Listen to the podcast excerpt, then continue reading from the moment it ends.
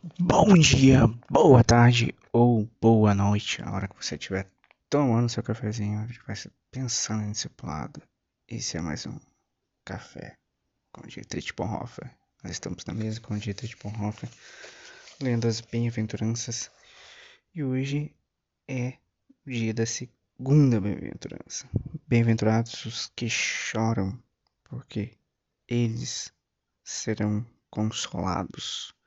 Mateus 5,4 A cada bem-aventurança que Cristo fala no seu sermão da montanha, no seu ensino da montanha, o abismo entre a multidão e os discípulos aumenta mais ainda. Como eu falei, a multidão é aquela que prefere não seguir a Cristo ou não tem as características que fazem os distinguir dos discípulos. Bonhoeffer diz assim sobre essa separação. A separação do grupo dos discípulos se torna mais visível. Os que choram são os que estão dispostos a viver na renúncia daquilo que o mundo considera felicidade e paz. São os que não dançam segundo a música do mundo, que não conseguem se acomodar a ele. A Busca da Felicidade. Quem lembra desse filme? A Busca da Felicidade. Com Will Smith, em que ele tem o filhinho dele, eles passam necessidades, mas ele vira um grande empresário do meio de, da economia. Então, cara, parece-me ser totalmente contrário ao que os coaches hoje estão, estão pregando, essa busca de felicidade com que os discípulos devem realmente viver. Parece que, que, que é contrafluxo.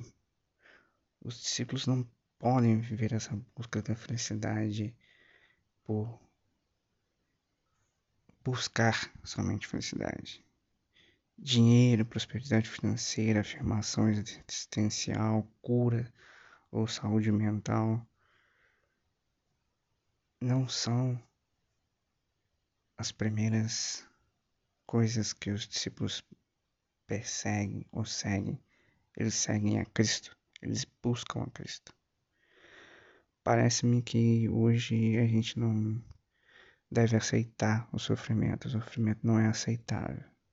Nós devemos ser felizes, nós não podemos passar por momentos difíceis, não podemos passar por complicações ou por crises, porque não é isso que o Evangelho, evangelho da Prosperidade prega. O Evangelho da Prosperidade prega bonança financeira, bonança na saúde, sua casa de vento em polpa. Então, quando você não tem alguma coisa, você fez de errado. Mas como eu disse, isso é contracultural, contracultural aos discípulos. Nós seguimos algum antifluxo. Bonhoeffer diz que Lutero traduz do grego para o alemão chorar com a palavra Lidstrange, que significa carregar sofrimento, carregar o sofrimento com uma boa tradução ou a melhor tradução possível. Porque para os discípulos carregar sofrimento, inclusive o sofrimento do próximo, não é exaustivo, é motivo de comunhão com aquele que é crucificado. Bem-aventurado os que choram. É a verdade anti-teologia do coach da busca da felicidade.